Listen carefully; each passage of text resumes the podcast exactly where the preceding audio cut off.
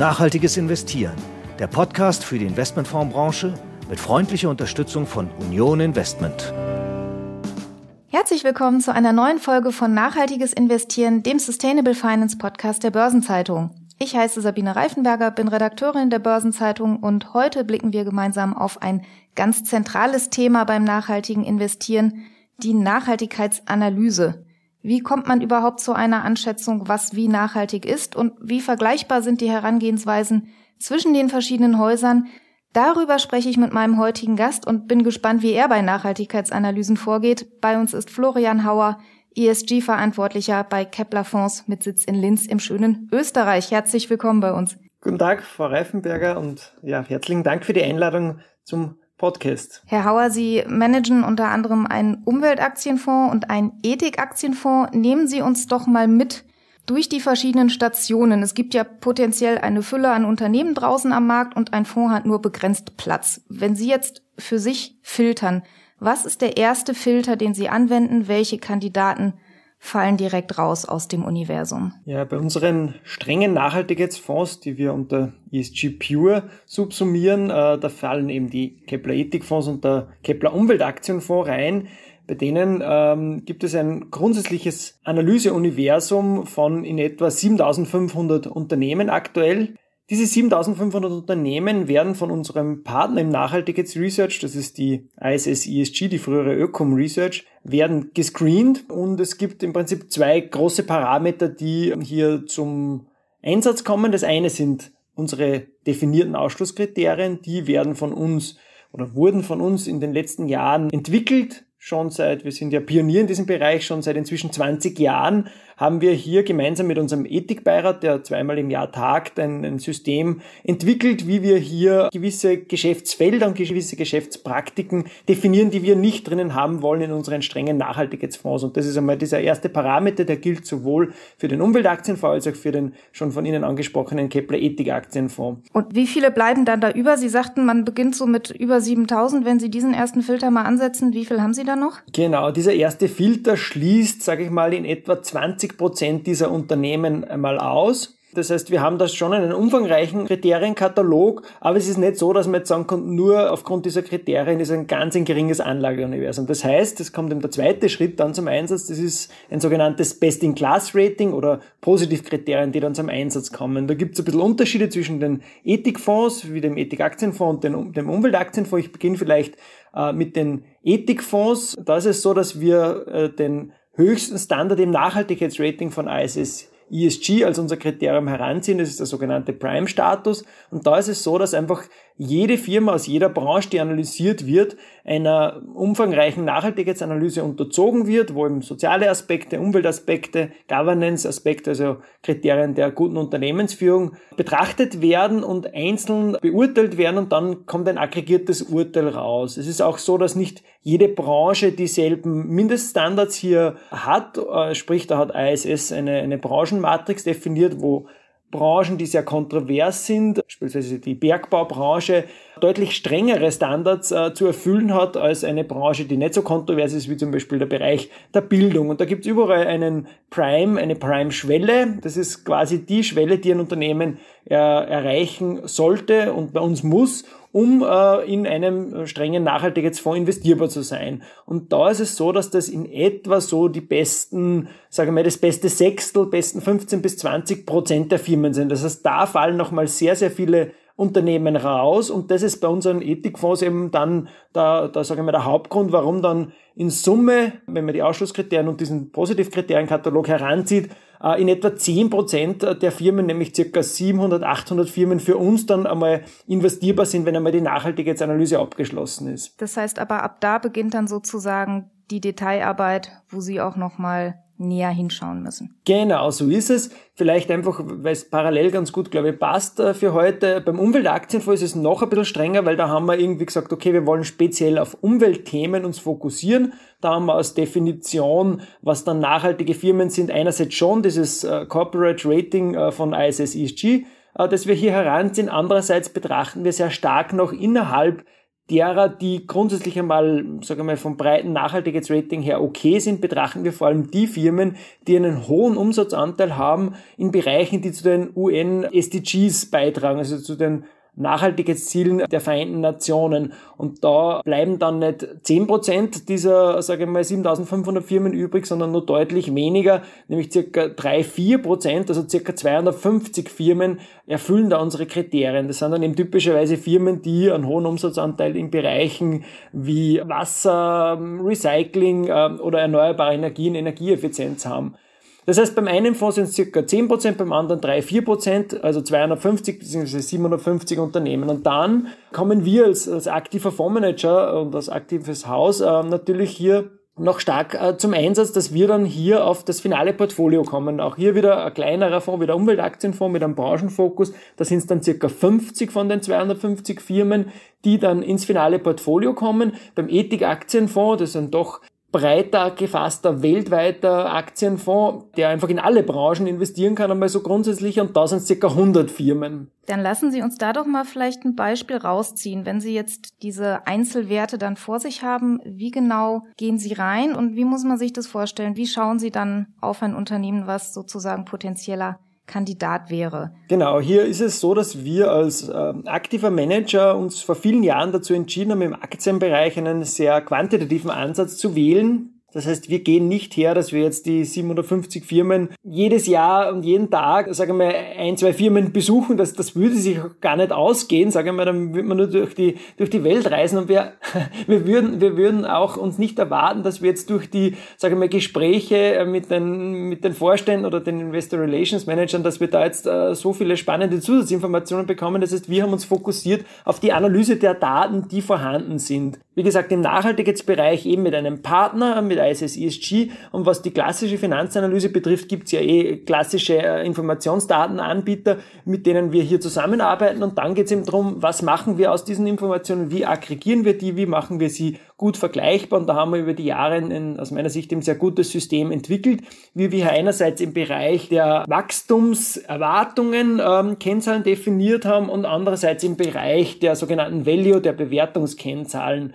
Und wir schauen dann, dass wir Firmen selektieren, einmal die grundsätzlich äh, unseren Bewertungskriterien entsprechen und vom Wachstum her okay sind, auf der einen Seite und auf der anderen Seite, die eben sehr gute und äh, sagen wir stabile, wachstumsstarke Unternehmen sind, die aber von der Bewertung her nicht ganz schlecht sind. Das heißt, die, die jetzt nicht extrem teuer sind. Und das ergibt dann ein, ein Anlageuniversum, das jetzt wiederum, sage ich mal, vom Ausgangsuniversum in etwa wiederum zwei Drittel, sage ich mal, eliminiert. Das heißt, beim Ethikaktienfonds wären wir dann irgendwo bei, bei 250 Firmen und äh, beim Umweltaktienfonds, sage ich mal, von den 250, äh, die, die wir gesagt haben, würden dann in etwa vielleicht, sage ich mal, bei dem etwas mehr, vielleicht 100, 150 Firmen übrig bleiben. Das ist auch wiederum ein sehr quantitativer Prozess und dann kommt eine klassische Portfoliooptimierung zum Einsatz. Das heißt, wir haben dann ein Urteil darüber, wie die Firmen aus Nachhaltigkeitssicht sind. Wir haben eine Idee, wie die Firmen aus Finanzsicht äh, zu sehen sind und dann muss man natürlich auch noch die Risikoseite anschauen. Und da gibt es eben eh klassische Portfoliooptimierungsprogramme.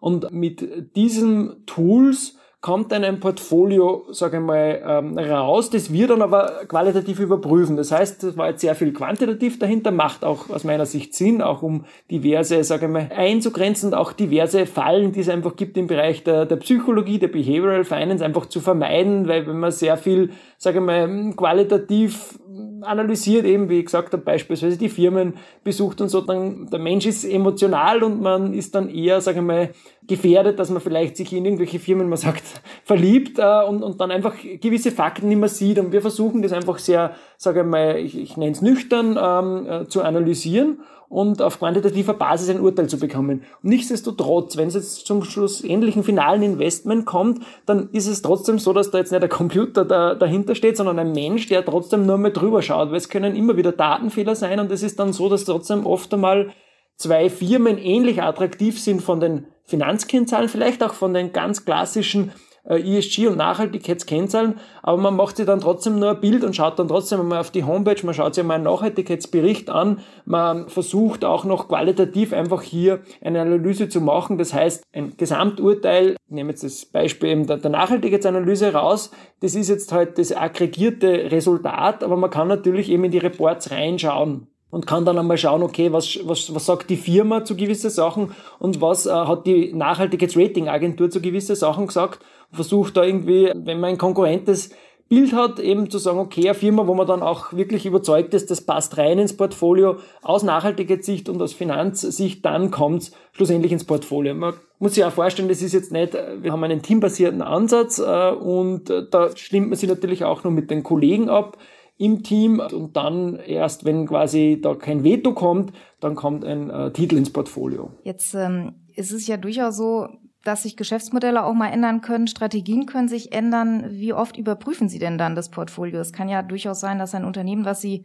aufgenommen haben, dann beispielsweise Produktionsstätten verlagert oder Prozesse so verändert, dass sie sagen, jetzt passt es eigentlich nicht mehr. Wie oft muss man das denn dann anfassen? Ja, es ist so, wir haben da, glaube ich, einen guten Mittelweg gefunden zwischen zu oft solche Sachen ähm, anzupassen und den, den langfristigen Blick zu verlieren und irgendwie vielleicht zu wenig oft das zu machen und dann aber irgendwie Details und wichtige Änderungen, die Sie hier angesprochen haben, hier ähm, am Radar zu haben. Also es ist so bei uns in der Nachhaltigkeitsanalyse, haben wir ein Quartalsupdate, bekommen einmal im Quartal, sage ich mal, ein Universum, das eben die neu eingearbeiteten Kriterien erfüllt. Natürlich kriegen wir dazwischen auch die Informationen, und wenn größere Sachen sind, kann man auch zwischendurch reagieren. Ansonsten ist es einmal im Quartal das Nachhaltigkeitsuniversum.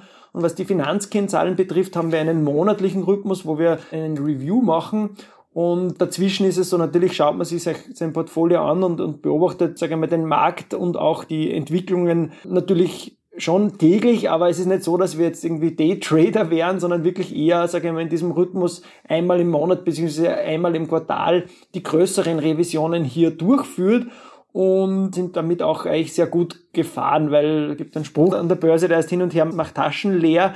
Und insofern ist schon einfach auch wichtig, den langfristigen Blick zu haben. Und genau, aber auch sehr wichtig natürlich trotzdem zumindest in, in diesem Rhythmus die aktuellen Entwicklungen im, im Auge zu behalten. Das heißt beispielsweise eine Verbund, die bei Ihnen im Fonds liegt, würde dann quartalsweise einmal diese Review durchlaufen. Genau, den Nachhaltigkeitsreview, den gibt es eben einmal im Quartal und in den letzten Jahren war jetzt das eben ein, ein Musterbeispiel, das Sie angeführt haben, dass hier auch sich einfach positiv weiterentwickelt hat, aber würde hier irgendwo ein, ein, Skandal auftauchen zum Beispiel, dann würden wir das natürlich zeitnah vernehmen und dann wäre unser Prozess, dass wir da am Quartalsende das Universum bekommen, die Verbund würde zum Beispiel dann aus dem Universum rausfallen und dann haben wir nur gewisse Fristen definiert, in dem Fall bei den Ethikfonds machen wir auch Engagement, sprich wir sprechen die Unternehmen dann an, schreiben einen Brief an das Unternehmen, wollen einmal verifiziert bekommen, ob es da jetzt tatsächlich irgendwo vielleicht ein, ein Missverständnis gegeben hat oder ob es da tatsächlich irgendwo einen wirklichen Grund gibt, dass man aus nachhaltiger Sicht nicht mehr überzeugt sein kann von diesem Unternehmen.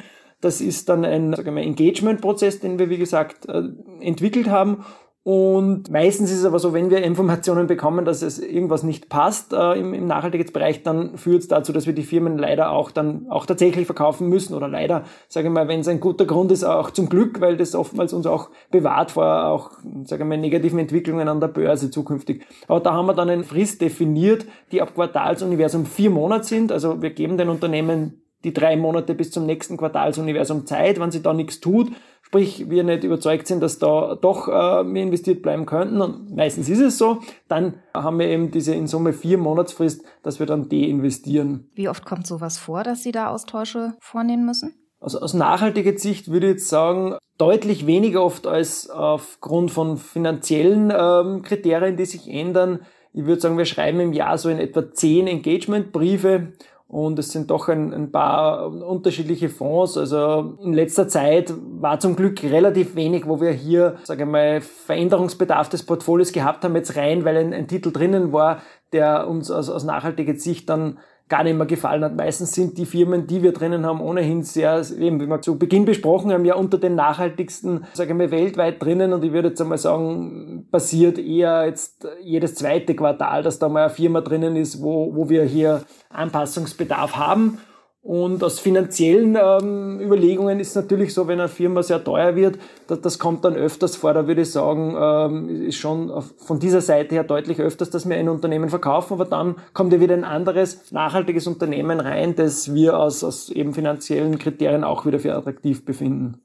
Es gibt bei Ihnen im Portfolio auch eine Firma, die ich ganz spannend finde mit Blick auf die Entwicklung. Sie haben die Owens Corning auch im Portfolio, die ja in der Vergangenheit Millionenstrafen wegen asbestbezogener Klagen bezahlen musste. Wie kommt es, dass so ein Unternehmen sich dann so entwickelt, dass es in ESG-Fonds auf einmal auftauchen kann. Genau, es ist ein sehr spannendes Unternehmen, mit Sitz in den USA, in Ohio. Ein relativ kleines Unternehmen, das eben aufgrund der vergangenen Erfahrungen, Sie haben es angesprochen, eben Klagen durch äh, Asbest-Thematik ihre Nachhaltigkeitserfahrungen gesammelt hat und eigentlich erkannt hat, jetzt auch mit Blick nach vorne schon über die letzten Jahre sehr stark ein Nachhaltigkeitsmanagement entwickelt hat äh, und gesagt hat, okay, Sie sind ja grundsätzlich ein Unternehmen, das sehr einen großen Hebel in der Hand hat für eine nachhaltige Entwicklung, nämlich das Thema Energieeffizienz, wo wir alle wissen, okay, wir haben eine Klimakrise, wie, wie können wir das lösen? Natürlich durch einerseits Weiterentwicklung der Technologien, erneuerbare Energien etc. Aber das Energiesparthema ist natürlich ein, ein sehr großes. Wir wollen natürlich auch gewisse Entwicklungen, die wir in den letzten Jahren in der Menschheit gehabt haben, ähm, nicht alle zurückdrehen und wir wollen ja uns auch weiterentwickeln, aber es ist auch wichtig, dort, wo es sinnvoll und möglich ist, einfach Energie einzusparen und äh, der Bereich, in dem sich eben die Owens Corning äh, beschäftigt eben, sind Dämmstoffe, Dachthemen und das ist ein, ein großes Thema, wo ein Riesenpotenzial ist, was eben das Thema Energieeffizienz und Energieeinsparungen, was das Thema betrifft. Und daher haben die erkannt, jetzt haben sie jetzt einmal grundsätzlich ein Geschäftsmodell, das sehr gut passt für dieses Thema und sie haben auch erkannt, naja, wenn man das dann nicht äh, mit, mit nachhaltigen Materialien macht, dass man eben dann nicht nur nichts Gutes tut für die Umwelt, sondern dass das dann auch Reputationsrisiken etc. mit sich bringt. Und darum haben die dann in den letzten Jahren sich sehr gut weiterentwickelt von eben einem Problemfall zu einem vorbildlichen Unternehmen, das jetzt in der Branche eben äh, von ISS unter den Top-Unternehmen geratet ist. Nichtsdestotrotz, das kann man ganz generell sagen, selbst die nachhaltigsten Unternehmen, die es Börse notiert gibt weltweit, bei denen findet man trotzdem immer irgendwelche Themen. Es gibt kein Unternehmen, wo man wirklich sagen könnte, das ist so top. Das heißt, nach oben ist noch immer viel Spielraum, selbst bei den ganz nachhaltigen. Und das muss man halt immer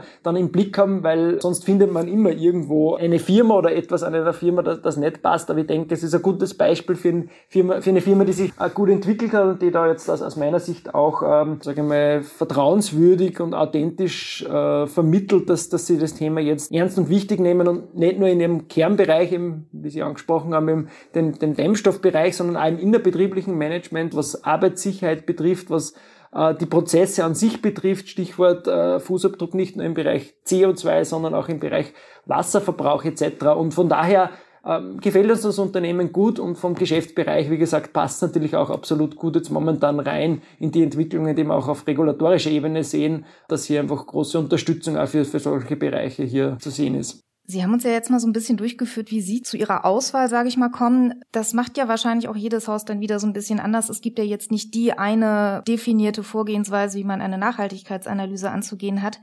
Wie vergleichbar sind denn jetzt die Ansätze zwischen den verschiedenen Anbietern? Kann man das überhaupt sagen? Ja, das ist jedenfalls ein, ein Punkt, der durchaus äh, kritisch zu sehen ist im Vergleich zu Finanzratings, wo jetzt auch unterschiedliche Anbieter, S&P, Moody's, äh, Fitch, Urteile abgeben über die finanzielle, äh, sage ich mal, Qualität eines Unternehmens, die sind sehr, sehr nahe beieinander. Äh, also da, da sind die Unterschiede sehr gering. Bei den Nachhaltigkeitsratings hat man zwei Themen. Einerseits, ähm, je mehr die Unternehmen verpflichtet sind, Informationen zu veröffentlichen, auf einheitlicher äh, Basis und mit einheitlichen Standards. Und da geht es ja gerade in der Regulatorik extrem stark in die Richtung. Einerseits eben was die Rechnungslegung betrifft, andererseits auch was eben das Thema Sustainable Finance auf EU-Ebene zum Beispiel betrifft, aber auch in anderen Regionen, was die Nachhaltigkeitskennzahlen betrifft. Wenn die Firmen hier sauber vergleichbare Daten liefern, dann werden sich auch die Ratings der Nachhaltigkeitsrating-Agenturen deutlich äh, stärker annähern. Also das, das Thema hat man auf jeden Fall von der Unternehmensseite, wo hier Potenzial da ist. Andererseits natürlich sind die Prozesse, das Thema ist sehr stark gewachsen, die Prozesse bei jeder Nachhaltigkeitsrating-Agentur ein bisschen anders und es gibt einfach Aspekte, wo man einfach drüber diskutieren kann. Ich sage jetzt, das Thema Elektromobilität ist ein perfektes Beispiel. Da gibt es nicht nur positive Aspekte und das ist einfach die Frage, welche Aspekte gewichte ich höher um zu einem Gesamturteil zu kommen. Und ich glaube, dass da einfach auch in Zukunft die Ratings, die von den einzelnen Häusern abgegeben werden, deutlich stärker divergieren werden wie äh, bei klassischen Finanzratings, was ich aber auch gut finde, weil es ist ja dann auch so, dass wir zum Beispiel als Anbieter uns ganz bewusst für ISS ESG, der früheren Ökom Research entschieden haben, weil wir der Überzeugung sind, die Arbeit, die die machen und die Basis ihres Nachhaltigkeitsverständnisses, das deckt sich sehr gut auch mit unserem Nachhaltigkeitsverständnis. Und darum haben wir momentan auch nur, nur einen Anbieter. Und ja, das ist sicher die Herausforderung der Zukunft, äh, wie man hier auch damit umgeht, dass eben einfach unterschiedliche Urteile von unterschiedlichen Anbietern da sind, was durchaus auch von manchen kritisch gesehen wird, aber ich sehe es gar nicht so kritisch, sondern wichtig ist einfach, dass man auch, wie auch beim Fondsanbieter, das ist dann die letzte Stufe für einen Kunden, dass man einfach sie damit auseinandersetzen muss, für, als Anleger passt das quasi in mein eigenes Verständnis und das ist jetzt für uns eben eine schlüssige Geschichte, das Nachhaltigkeitsverständnis von ISS ESG gepaart mit unserem eigenen Nachhaltigkeits- und, und Ethikverständnis, das wir auch im Ethikbeirat eben zweimal im Jahr, wie gesagt, intensiv diskutieren und unsere Kriterien anpassen. Das soll einfach schlüssig sein und dann passt es auch zusammen, was schlussendlich im Portfolio drinnen ist. Und wenn das für einen Anleger passt, dann denke ich, dann ist es auch der richtige Fonds und dann das richtige Produkt. Jetzt könnte man ja ketzerisch auch einwenden, bevor ich mir als Fondsmanager die Auswahl zu schwer mache, weil da zu wenig überbleibt am Ende. Da könnte ich ja auch auf die Idee kommen, dass ich einfach etwas großzügiger bei der Kriterienauslegung werde, was ja jetzt nicht im Sinne des Erfinders ist. Wie kann man das denn ausschließen oder wie weit lässt sich das verhindern?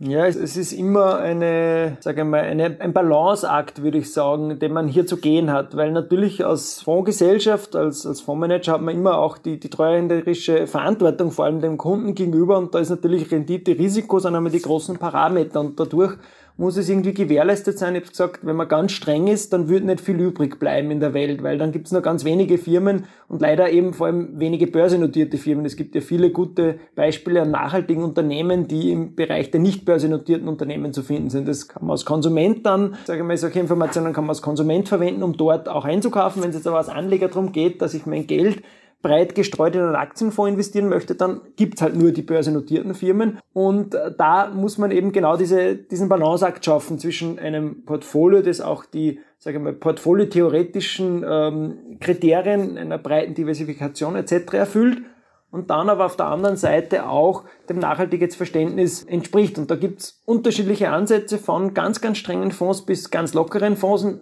alle haben in irgendeiner Form Berechtigung aus meiner Sicht, Wichtig ist nur, dass man nicht jetzt quasi einen Fonds macht, der jetzt eigentlich total lockere Kriterien hat und man kommuniziert das ganz anders. Und da glaube ich, sind unsere Fonds ein guter Mittelweg und eher tendenziell auf der Seite der, sage ich mal, gewissenhafteren Nachhaltigkeitsfonds. Und darum denke ich, dass das, was, wie, wie ich es zu Beginn skizziert habe, eben ein Anlageuniversum von, sage ich mal, 250 Unternehmen für den Umweltaktienfonds oder 750 Unternehmen für einen Ethikaktienfonds, wo dann eben 50 bzw. 100 Firmen rauskommen, ein ganz guter Mittelweg ist, ähm, hier ja, ein Portfolio zu, zu strukturieren und äh, einen Fonds zu managen.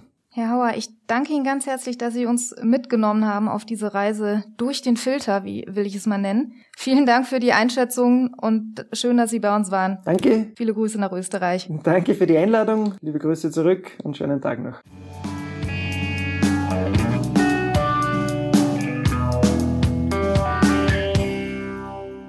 Und was war sonst noch los in den vergangenen Tagen im Bereich Sustainable Finance? Darüber spreche ich mit unserem Chefredakteur Detlef Fechtner ist bei mir. Hallo Detlef. Hallo Sabine. Detlef, die Ratingagentur Scope hat sich gerade erst angeschaut, wie es um die Nachhaltigkeitsberichterstattung bei den 40 DAX-Unternehmen bestellt ist. Und in manchen Bereichen lässt die durchaus noch zu wünschen übrig. Wo habert es denn? Also Scope hat sich für die Studie beispielsweise die indirekten Treibhausgasemissionen genauer angeschaut und diese Emissionen haben im Geschäftsjahr 2021 insgesamt fünf der 40 DAX-Unternehmen überhaupt nicht berichtet. Und auch an anderen Stellen gab es Lücken oder gibt es Lücken. So machen Scope zufolge etwa nur 26 Unternehmen Angaben zu den Emissionen bei eingekauften Waren und Dienstleistungen. Sind denn zumindest bei den Konzernen, die Angaben gemacht haben, die Daten einigermaßen vergleichbar? Ja, auch das leider nur sehr bedingt. Scope zufolge verwenden die Gesellschaften unterschiedliche Methodiken zur Messung ihrer indirekten Emissionen. An die Vergleichbarkeit muss man daher ein Fragezeichen machen.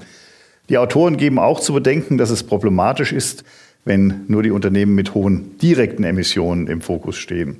Auch Konzerne mit hohen indirekten Emissionen sollten nicht aus dem Blick geraten. Das ist aber natürlich schwierig, wenn über die indirekten Emissionen nur eingeschränkt berichtet wird. Und hinzu kommt, dass viele Konzerne beim Blick auf ihre indirekten Emissionen auf Angaben Dritter angewiesen sind, um überhaupt ein vollständiges Bild zeichnen zu können.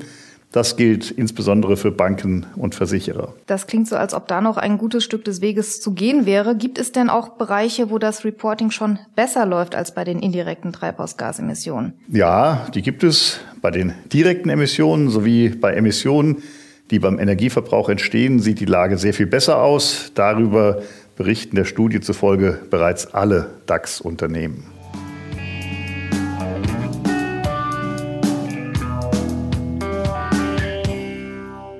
Mit Daten zur Nachhaltigkeit wollen und sollen die Unternehmen der Finanzwirtschaft ja auch einen Beitrag zum nachhaltigen Wandel leisten. Allerdings misst die breite Öffentlichkeit der Thema Geldanlage dabei offenbar gar nicht so große Bedeutung bei. Das hat eine neue Umfrage ergeben, die YouGov im Auftrag der Versicherung Swiss Life gemacht hat. Worauf legten denn die Befragten stattdessen Wert? Also da stehen bei den meisten Menschen tatsächlich ganz andere Punkte im Fokus. 60 Prozent der Teilnehmer, die an dieser Umfrage mitgemacht haben, haben zum Beispiel die Vermeidung von Plastik als wichtiges Kriterium für eine nachhaltigere Zukunft genannt. Jeder zweite der mehr als 2100 Befragten glaubt, dass die Anpassung des eigenen Konsumverhaltens einen großen Einfluss auf eine nachhaltige Zukunft hat. 47 Prozent schreiben nachhaltigen Infrastrukturprojekten eine wichtige Rolle zu. Und ganz anders dagegen beim Thema Geldanlage. Nachhaltige Geldanlage nennen nur 18 Prozent als wichtigen Einflussfaktor. Die Hälfte der Menschen in Deutschland schätzt die Bedeutung von Geldanlagen für eine nachhaltige Entwicklung sogar als eher gering ein. Das sieht allerdings etwas anders aus bei Menschen, die bereits Vorwissen zum Thema mitbringen, oder? Ja, das stimmt. In der Gruppe fällt die Abstimmung deutlich anders aus. Ein knappes Viertel der Teilnehmer hat angegeben, dass sie sich bereits über nachhaltige Geldanlagen informiert hätten. Und von diesen hat sich ein Anteil von immerhin 42 Prozent auch für ESG-konforme Geldanlagen entschieden. Unter den nicht informierten Teilnehmern besitzen dagegen nur 14 Prozent eine nachhaltige Geldanlage. Und auch den Einfluss von Geldanlagen auf eine nachhaltige Zukunft sehen die Menschen mit Finanzexpertise anders. 44 Prozent der Personen mit fundierten Kenntnissen in dem Bereich schätzen die Wirkung nachhaltiger Anlagen auf die Zukunft als eher hoch ein. Das heißt, da ließe sich über Aufklärung vermutlich noch einiges erreichen. Noch sind aber die Menschen mit finanzieller Vorbildung in der Minderheit. Ja, genau so ist es. In der Umfrage haben 57 Prozent der Teilnehmer, also mehr als die Hälfte, ihr Wissen zu nachhaltigen Finanzprodukten als gering eingeschätzt. 54 Prozent finden das Thema zudem kompliziert. Und außerdem wäre vielen Befragten wichtig, dass bei nachhaltigen Anlagen ihre eigenen Vorstellungen stärker berücksichtigt werden können.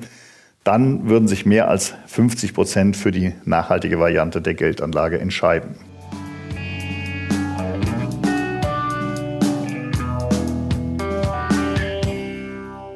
Wir kommen zum Abschluss noch zu einem Thema, das du immer so schön als Schwarzbrot-Thema subsumierst, und zwar der Regulierung. Das International Sustainability Standards Board, das ISSB, erarbeitet ja derzeit globale Vorgaben für die Nachhaltigkeitsberichterstattung. Die Banken auch in Deutschland begrüßen das grundsätzlich. Es kamen jetzt zuletzt aber auch einige kritischere Anmerkungen vom Bundesverband Deutscher Banken und vom Bundesverband Öffentlicher Banken Deutschlands. Die haben ein gemeinsames Papier vorgelegt und stoßen sich unter anderem an unterschiedlichen Vorgaben. Ja, genau so ist es. Die Verbände fordern eine engere Verknüpfung mit bestehenden Regeln und Standards.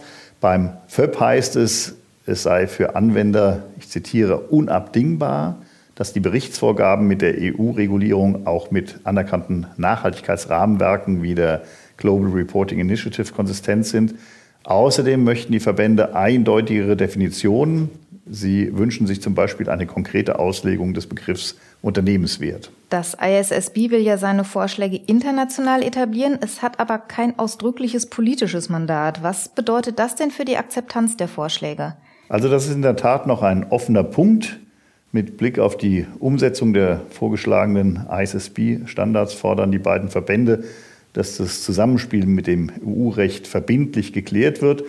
Sie wünschen sich eine enge Abstimmung mit der EU-Kommission darüber, ob die ISSB-Standards künftig in europäisches Recht integriert werden sollen. Die unterschiedlichen Vorschläge können ja an manchen Punkten auch abweichen. Gibt es da schon Anzeichen dafür, wo sich die Ansätze, die gerade parallel erarbeitet werden, vielleicht auch unterscheiden? Also aus Sicht der Banken ist die Definition des Aspekts Wesentlichkeit kritisch. Und da unterscheiden sich die Ansätze recht deutlich. Die bevorstehende EU-Richtlinie, die CSRD, die die Berichterstattung von Unternehmen adressiert, verlangt eine sogenannte doppelte Wesentlichkeit. Was heißt das? Dabei gibt es eine Outside-In-Perspektive. Das sind Aspekte, die Einfluss auf den Geschäftsverlauf oder das Ergebnis haben können. Und es gibt andersherum die Inside-Out-Perspektive. Sie zeigt auf, wie sich die Geschäftstätigkeit des Unternehmens auf Nachhaltigkeitsaspekte auswirkt. Generell bevorzugen die Banken diesen breiteren Ansatz der doppelten Wesentlichkeit. Die ISSB-Standards verfolgen allerdings einen eher anlegerorientierten Ansatz, der sich auf die Outside-In-Perspektive beschränkt. Das Thema wird uns also noch eine Weile begleiten. Ich freue mich, wenn du dran bleibst und uns bei Zeiten wieder berichtest. Vielen Dank erstmal, dass du heute da warst. Das war nachhaltiges Investieren für heute. Wir hören uns, wenn Sie mögen, wieder am 8. September. Dann schauen wir auf die Nachhaltigkeitsberichterstattung und gucken mal, was die für Unternehmen und auch für die Wirtschaftsprüfer bedeutet. Und wenn Sie mögen, hören wir uns auch immer freitags bei unserem Wochenausblick 7 Tage Märkte. Ich freue mich, wenn Sie dabei sind. Bis dahin, machen Sie es gut. Nachhaltiges Investieren, der Podcast für die Investmentfondsbranche mit freundlicher Unterstützung von Union Investment.